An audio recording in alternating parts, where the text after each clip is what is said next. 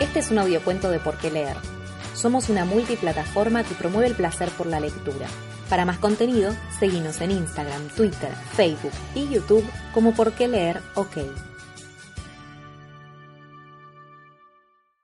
La noche en blanco. Reina Rofé. La mujer de La los había visto llegar. Casi siempre lo hacían a la medianoche, no a esa casa de apartamentos, sino a cualquiera, en cualquier barrio, en cualquier parte de la ciudad. Solo aquellos que eran buscados a veces los veían llegar, los demás no querían ver ni oír nada. Del coche bajaron dos hombres, eran inconfundibles. La mujer de la se apartó de la ventana, despertó a la niña que dormía profundamente y sin más la tomó en sus brazos y la sacó al pasillo en pijama. Tocó tres timbres breves, firmes, alarmantes en la puerta del B. Mientras esperaba que le abrieran, en esos escasos segundos, apretó a la niña contra su pecho. La niña, anegada aún en el sueño, preguntó ¿Qué pasa, mami? El pasillo estaba oscuro, todo el edificio en silencio. Solo un ruido mecánico, agónico, atravesó aquellos escasos segundos. Solo un resplandor iluminó fugazmente la espera. Provenían del ascensor, que descendía hacia la planta baja. La mujer debió de albergar alguna esperanza, pues lo que dijo, cuando la vieja le abrió la puerta, fue Pase lo que pase, no salga, no llame a nadie, Quédese con la nena nada más por esta noche. La vieja retrocedió unos pasos y se echó a un lado. Intentó alisarse los cabellos, que llevaba revueltos, pero sus manos no respondieron. La niña, ahora de pie en la habitación única del B, se restregó los ojos y bostezó con la boca muy abierta. Luego se volvió hacia la puerta, como buscando algo, a alguien. Su madre había desaparecido. De nuevo se restregó los ojos y dirigiéndose a la vieja dijo ¿Qué pasa? La vieja quitó unos periódicos del sofá y le indicó a la niña que se sentara allí. Después de esto, ambas, la niña y la vieja, formaron dos siluetas fijas, pétreas, expectantes una de la otra y de lo que iba a suceder, de lo que ya estaba sucediendo. La presencia de los hombres se dejó sentir sin demasiada bulla en el edificio, fueron certeros, expeditivos, prescindieron de llamar. Dieron una patada en el A y entraron. La operación fue limpia, rápida. Si esto no es una guerra, murmuró la vieja, evaluando la situación, mientras aplastaba el cigarrillo a medio fumar en un cenicero lleno de colillas y ceniza. La niña miró el cenicero embobada, con el embeleso del sueño, de la vela. Todavía de pie dijo ¡Qué olor! La vieja repitió entre dientes Si esto no es una guerra, al tiempo que se servía un trago de licor como si escanciara en la copa su alimento primordial, un elixir. Quiero agua, se oyó decir a la niña en un tono de voz normal. Antes, todo se había dicho en susurros. En mi casa las cosas se piden por favor, respondió la vieja, que aún usaba un tono quedo, bajo, y con su acento extranjero ilustró el tratamiento que deseaba recibir. Señora, ¿me puede usted dar un vaso de agua? Gracias. La niña, después de beber un sorbo, dijo desafiante Acá nunca hubo una guerra. La vieja, a la vez, saboreó su elixir, chasqueó la lengua. Me lo dijo la maestra, en el cole, se ratificó la niña. El silencio persistía como antes de los ruidos, que de cualquier forma habían sido discretos. Te hice un lugar en el sofá. ¿Por qué no te sentaste? La vieja ajustó el cinturón de su bata y agregó Será mejor que duermas. Ya no tengo sueño, dijo la niña, observando la habitación, que era todo el apartamento, un cuarto único, repleto de muebles, fotografías, libros y periódicos apilados sobre el piso, en cada rincón. Finalmente se acomodó en el sofá, tomó un diario, lo abrió y se escondió detrás de sus páginas. La vieja sonrió como si de pronto la hubiera enternecido un recuerdo, una imagen soterrada que emergía de su memoria y le permitía distenderse un instante, despejar lo oscuro, asociar lo bueno. Se sentó a una mesa, y aguardó el siguiente movimiento de la niña. Bebió, fumó un cigarrillo. En el mantel había migas, cortezas de pan, manchas de vino, tiznes, pequeños agujeros, quemaduras. Contabilizó el rastro de los días vertidos sobre la tela cuadros. La niña seguía quieta, detrás del diario. ¿Cómo te llamas? se animó a decirle. La niña no respondió. ¿Te comieron la lengua los ratones? dijo, y de inmediato se arrepintió. Pensó que no sabía tratar con niños. Nunca se le había dado bien, a pesar de haber tenido dos. ¿Fue el ratoncito Pérez? insistió desafortunadamente para enmendar el error. Cuando iba a añadir algo más, tuvo un acceso de tos. Bebió otro trago, pero el licor no detuvo aquella cometida que parecía emanar de los pulmones, de los años de alcohol y tabaco que le había echado al cuerpo. Carraspeó, tratando de suavizar las asperezas, incluso se levantó a servirse un vaso de agua, a limpiarse la nariz y las flemas. Al volver a su sitio, permaneció callada, aunque de tanto en tanto necesitaba aclararse la garganta, tragar saliva, respirar hondo. Miraba el deslucido azul en los cuadros del mantel. Eran los dos tan pequeños, se dijo para sí, recordando a sus hijos. Uno había muerto de neumonía, el otro de una enfermedad sin nombre, hacía ya tanto tiempo.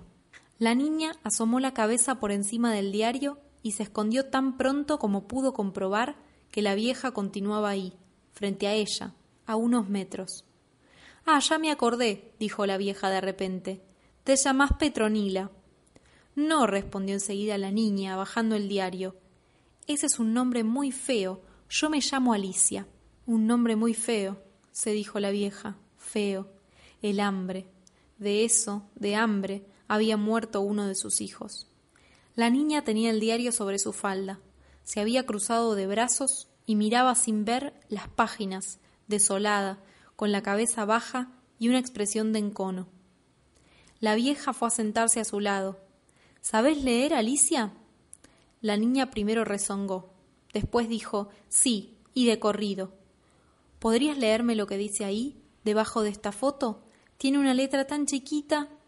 Fran, Fran, balbuceó Alicia. Mit, mite.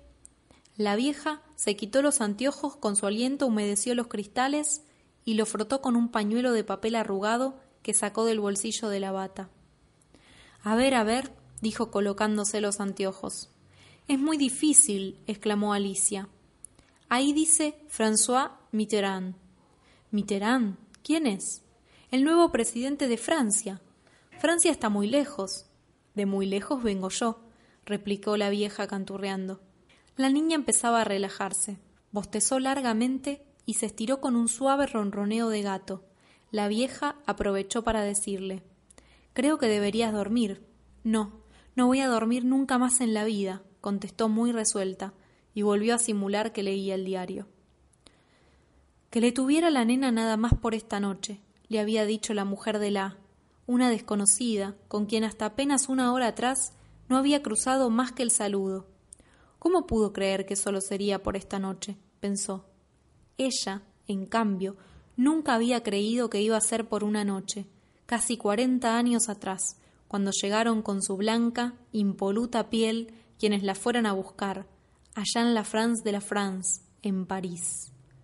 Olían a tabaco inglés, aquellos alemanes olían a tabaco inglés, limpios, blancos, con sus trajes perfectos y sus botas de cuero reluciente. ¿Dónde la habían llevado primero? Tenía los recuerdos superpuestos, quizás a la Rue de Sausalles. Allí interrogaban, allí la Gestapo sumergía a las mujeres en una bañera, antes y después de las preguntas, eran tan pulcros. Sí, había estado en la Rue de Sausalles y en la cárcel de Fresnes. Vio su impresionante portal. Ella, al contrario que la mujer de la, no albergó ninguna esperanza de vida. Sintió, eso sí, una especie de perverso alivio, porque sus hijos ya habían fallecido cuando la fueron a buscar. En el 42, en el 43. Las fechas se le escapaban ahora. Tenía la sensación de que en menos de un año ambos se le habían muerto, el más pequeño de hambre, por no querer comer, por no tolerar ningún alimento, ni papillas, ni jugo de carne, nada. Era extraño sentir alivio, pero la muerte les había evitado cosas todavía más tremendas, un alivio que la acompañó luego, durante todo aquel tiempo, en el campo de concentración, donde esperaba lo peor, donde iban a parar los casos difíciles, peliagudos, como el de ella, una francesa que no soportó despertarse con el ruido de las cuadrillas militares sobre París. ¿Lo conoce? dijo de pronto la niña. ¿A quién? A este, respondió señalando la foto. A Mitterrand. Sí, lo conocí cuando se hacía llamar Morland. ¿Tenía otro nombre, como los artistas? Ajá, asintió la vieja. ¿En serio? Por supuesto. Yo nunca miento. Era su nombre de batalla, un seudónimo, un nombre falso, como a veces usan los artistas. ¿Era amigo suyo? Digamos que era amigo mío, dijo, y al ver que la niña esperaba una explicación, continuó. Y de los que deseaban la liberación de mi país. Fue jefe de la resistencia en la Segunda Guerra Mundial. ¿Has oído hablar de esto? Sí, dijo la niña, pero yo de esa historia todavía no sé mucho, y tratando de demostrar lo que sabía, agregó entonces Mitterrand es un patriota, como San Martín y Bolívar. La vieja se rió y tuvo otro acceso de tos. Se le inflamó la cara, el cuello, se le enrojecieron los ojos. Debió secarse las lágrimas con el pañuelo arrugado que guardaba en el bolsillo de la bata. Bebe y fuma demasiado, la regañó Alicia. No para de toser y es usted muy mayor. Era cierto, pensó la vieja. Bebía y fumaba mucho. El tabaco y el licor eran los únicos placeres que le pedía, le exigía su cuerpo, los únicos que necesitaba. A los demás ni siquiera podía echarlos de menos. Había prescindido de ellos inadvertidamente, y no era tan mayor. Había cumplido sesenta y dos años, una edad en la que muchas mujeres aún gozaban del sexo, presumían y cuidaban la línea. Ella, por el contrario, no había recuperado el peso perdido durante la guerra. Su piel se le pegaba a los huesos. Nada retuvo de lo que había engullido al salir del campo alemán, de todo lo que le obligaron a comer, porque volvía a perderlo en la cama y en los viajes. Había viajado de un país a otro, había saltado de una cama a otra, había hecho el amor hasta el desvanecimiento, había huido con el cuerpo, con la mente, siguiendo a sus amantes a cualquier sitio sin ninguna convicción más que la de dejarse ir. Había aprendido varias lenguas y con todas ellas había hablado el idioma de la seducción para no recalar en ningún amor definitivo. Solo por cansancio, por pereza, por el ancho océano entre una orilla y otra, se afincó donde estaba, en esa ciudad del cono sur que se parecía a París, que empezaba a dolerle como París en guerra. El cristal de la vitrina que tenía frente a ella la reflejaba. Intentó atusarse el pelo con un gesto inútil de coquetería. Las canas gruesas, rebeldes, y los tintes habían convertido su cabellera en una mata opaca y enmarañada. En otra época, rememoró, su melena lucía con el brillo de la seda, tersa, acariciable, le daba personalidad, aunque siempre se supo poquita cosa, baja, descarnada, miope y con lentes de culo de botella que la hacían mayor, más de lo que era. Pero esto ya carecía de importancia. Ahora se hallaba consumiendo serenamente, sin tiempos, sin fugas, esa vida íntima construida entre las cuatro paredes de su apartamento, que contenían la medida exacta de su deseo. Cigarrillos negros, brandy, buena lectura el bel canto los días de fiesta, una canción en la radio cada noche y su proverbial desorden que a nadie llamaba la atención. Ella y sus miasmas, sus manías, ella y nada más que ella. Era un descanso, una cura, el mejor retiro que había podido conseguir después de tantas batallitas. Vamos a ver, Alicia, dijo con una repentina urgencia. Tenés que decirme dónde está tu papá. No lo sé, respondió sin levantar la vista del diario. ¿Cómo que no sabes? Tuvo que irse, y no sé dónde está. ¿Y tus abuelos? Porque tendrás abuelos, algún tío, ¿verdad? Mis abuelos murieron antes de que yo naciera, dijo, e inmediatamente, como acordándose de algo, añadió, y no me haga más preguntas. A mi mamá no le gusta que hable con extraños. Si te dejó acá es porque confía en mí. Alicia se mordió una uña, la escupió, luego dijo No sé, no sé nada, de verdad. ¿De verdad verdadera? dijo apelando a un juego de palabras que había empleado con sus hijos alguna vez, un juego infantil que creía olvidado. Claro, respondió Alicia con una límpida carcajada. La verdad siempre es verdadera. ¿Cuándo se fue tu papá? Uy, un montón. exclamó de manera espontánea. ¿Cuánto hace que desapareció? dijo la vieja, y ni bien formular la pregunta, se estremeció. Unos cuatro años, contó Alicia, ajena al estremecimiento de la vieja. Mamá y yo estábamos en la playa. Cuando volvimos, papá se había ido. Yo era chiquita, pero me acuerdo. Había un despelote en la casa, todo tirado. Entonces regresamos a la playa, pero no a la misma, sino a otra, y después nos fuimos a las sierras. No se quedaban mucho tiempo en un mismo lugar. Mamá decía que era mejor mudarse, casa nueva, vida nueva. Pero volvieron a la ciudad. Sí, sí, dijo ahora contrariada, con fastidio. Tengo frío, mucho frío. La niña había empezado a temblar, pero la vieja no pudo ofrecerle sus brazos. A cambio, corrió a buscar una manta y la arropó. ¿Mejor así? Regular, respondió la niña, con un tono de abandono de aflicción. Dejaré de hacerle preguntas, se dijo la vieja. El interrogatorio, aun el más amable, fuerza las palabras, es una especie de tortura destempla, como un espejo sombrío, deformante, que no refleja lo que se debe decir o refleja más de la cuenta, y por eso atemoriza con sus sombras. Lo sabía, lo había vivido primero con sus padres, luego con los hombres que fueron sus amantes y también en la rueda de Sausalles. De los detalles no guardaba memoria, solo sensaciones. La escandalosa galería de ecos, la visión arrebatadora de los subsuelos percudidos de sangre, un ritmo vertiginoso de cascada, cayendo, retornando, y la clausura de sus labios hinchados de apretarlos. Entonces, pese al miedo, se creía valiente, había afrontado toda clase de interrogatorios, vejaciones, crímenes, incluso el dolor más grande, el que no se podía describir ni procesar, el que llevaba como un cirio ardiente en lo más profundo, la muerte de sus hijos. Pero ahora se prefería cobarde, quieta, en calma, indiferente, se prefería ahí donde estaba, habitando su espacio interno, su recinto enlutado. Sesenta y dos años de un siglo que sumaban brunas, persecuciones, genocidio, fanatismo, necedad, delirio. El mundo era eso, una factoría incesante de estupidez y horror.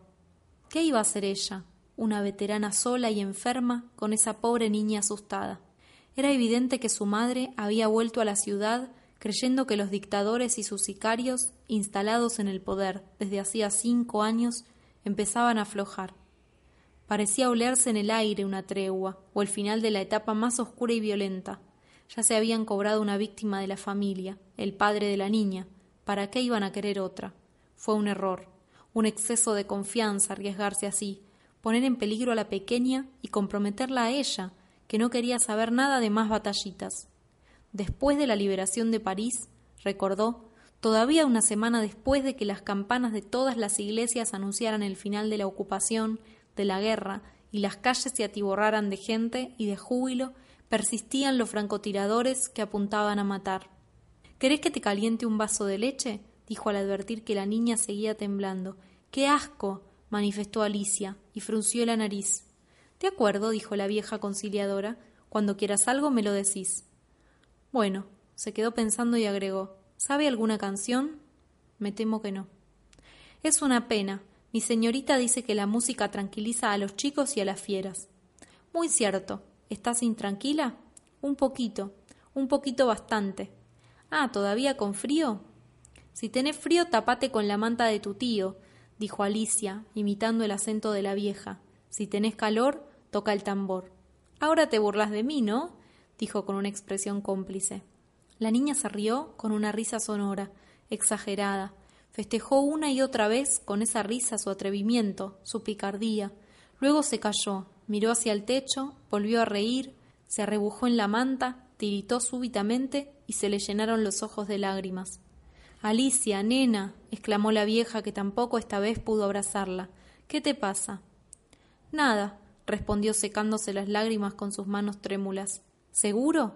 Aseguro se lo llevaron preso, dijo de manera automática, como si la respuesta formara parte de algo aprendido que se dispara solo, sin intención, ya vacío de significado, de gracia, carente de interés para la niña, que ahora añadía No me gusta la noche. Entonces dormí, le sugirió la vieja. Yo no voy a dormir nunca más en la vida, contestó Alicia con un hilo de voz. Se había recostado envuelta en la manta y luchaba por mantener los ojos abiertos. Qué extremos, qué tercos son los niños, dijo para sí la vieja, tan raros con su cándido dramatismo, como aquel hijo suyo que se negó al alimento, que se dejó ir cuando los sicarios, los francotiradores, esa peste que se reproducía por generación espontánea, le volaron la cabeza a su padre. Se le habían ido uno detrás del otro, en cadena, su compañero y los hijos, y ella, también ida, un muerto viviente. Ninguno de sus pequeños había alcanzado la edad de Alicia. Una desgracia con suerte, se consoló, porque había cosas más tremendas que la muerte. El dolor, la orfandad, el desamparo, la mentira y lo que pensaba hacer con esa pobre criatura asustada, porque algo tenía que hacer. Los pensamientos la incomodaron en el recodo del sofá, donde permanecía al acecho de la niña sin poder tocarla. Usted no es lo que yo creía, dijo Alicia, saliendo del letargo, hablando para resistírsele al sueño. ¿Y qué creías de mí? Que era una sabia. ¿Por los anteojos? Sí, pero también porque se parece a Madame Curie, la mujer que aparece en un libro del cole. Y ahora, al conocerme, has comprobado que no soy lo que parezco. ¿Qué sé yo? dijo colocándose en posición fetal. Cuando la veía en el pasillo o en la calle, me daba la impresión de que era muy seria, una vieja chinchuda como la directora de un cole al que fui. Al que fui, repitió débilmente. No me acuerdo. Dormí, Alicia. Descansá. Pero Alicia, desoyéndola, continuó. No es tan seria usted. Es. buscó las palabras que el sueño se llevaba. Es una abuelita. Dormí, dijo la vieja conmovida. Todavía quedan unas horas para que amanezca. Luego se levantó y fue hacia la mesa para servirse una copa y ponerle distancia a las emociones. Si amanecía con buen tiempo, se dijo, haría lo que tenía que hacer. Entonces se dirigiría con paso seguro, aunque a seguro se lo llevaron preso, a una agencia de viaje y compraría un pasaje a París. Ya era hora de regresar a casa.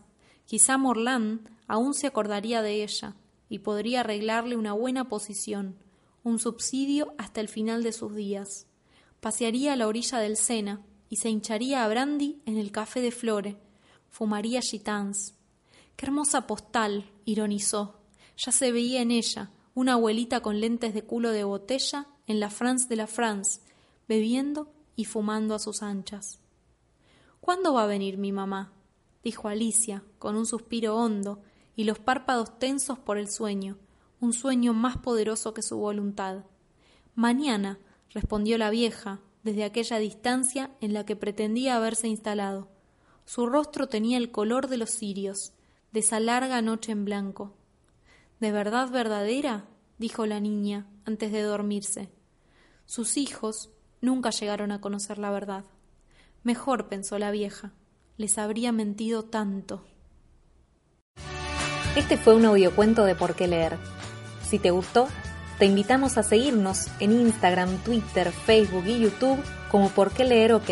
Ahí hay más contenido donde seguimos promoviendo el placer por la lectura. Hasta la próxima.